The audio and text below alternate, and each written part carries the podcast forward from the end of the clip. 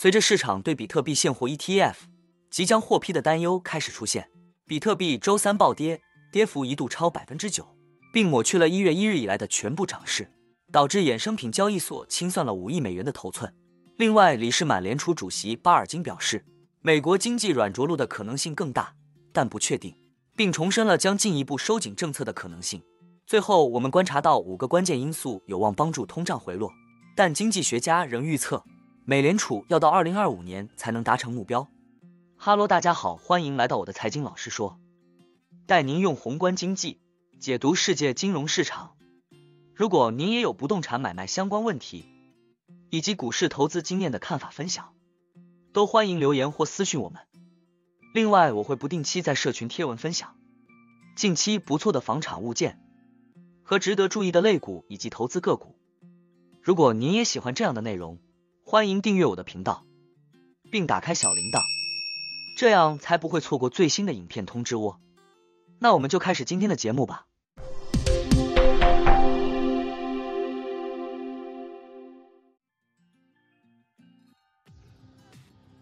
CoinGlass 的数据显示，周三迄今为止，主要交易所所有加密货币的头寸已被清算超过五亿美元，这是自去年十二月十一日以来最大的清算金额。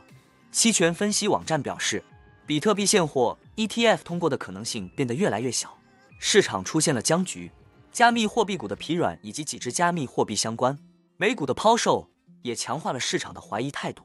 据称，加密金融服务公司的一份看跌报告。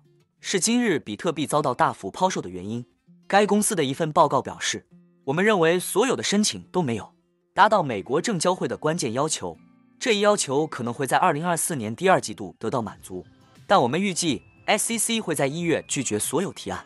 其一是有可能这一分析被有心人当作这是一份真实的报告。此外，这一篇分析其实也有一定的基础。最后，我们总结一下：比特币现货 ETF 是一种卖事实的交易。但随着币圈的大佬们继续等待批准，在这次下跌中有机会在谣言中买入。不过，任何一个因这种报告而波动百分之六的市场，离下跌百分之二十只有一步之遥。李士满联储主席巴尔金在周三的讲话中说：“软着陆越来越有可能，但绝不是完全确定的。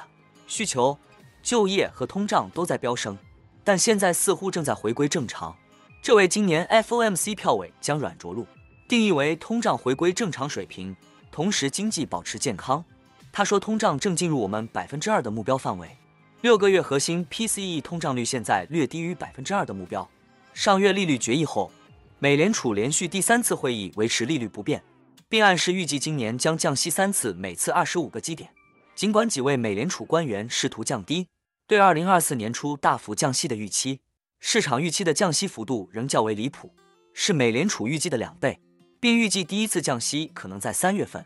虽然巴尔金承认大多数官员预计二零二四年将降息，但他表示对通胀继续下降和整体经济表现这两个问题的信念将决定利率变化的速度和时机。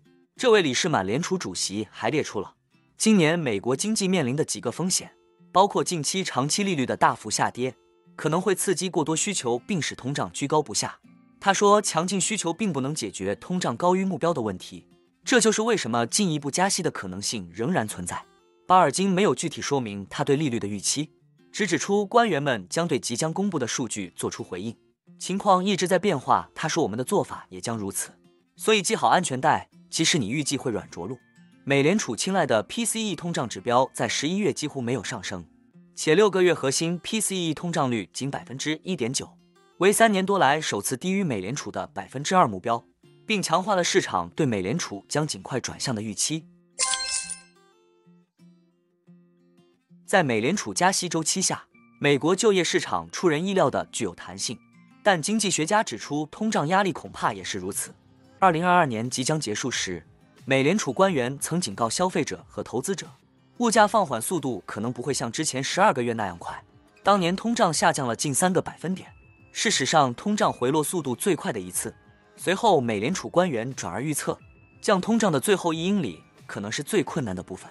另外，大约百分之二十的经济学家认为，到二零二四年底，通胀将降至百分之二；而另外百分之二十的经济学家则认为，通胀上升将持续到二零二六年底或更晚。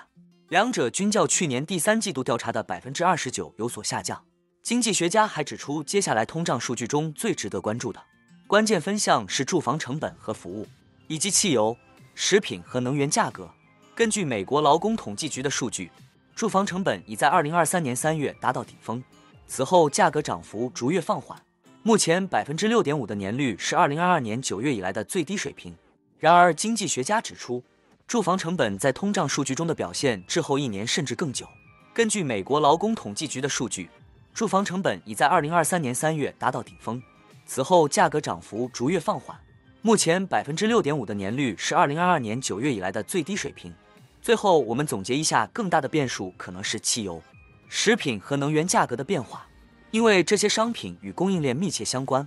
经济学家将中东和乌克兰的冲突列为可能阻碍通胀回落的主要风险，这些也是美联储无力解决的问题。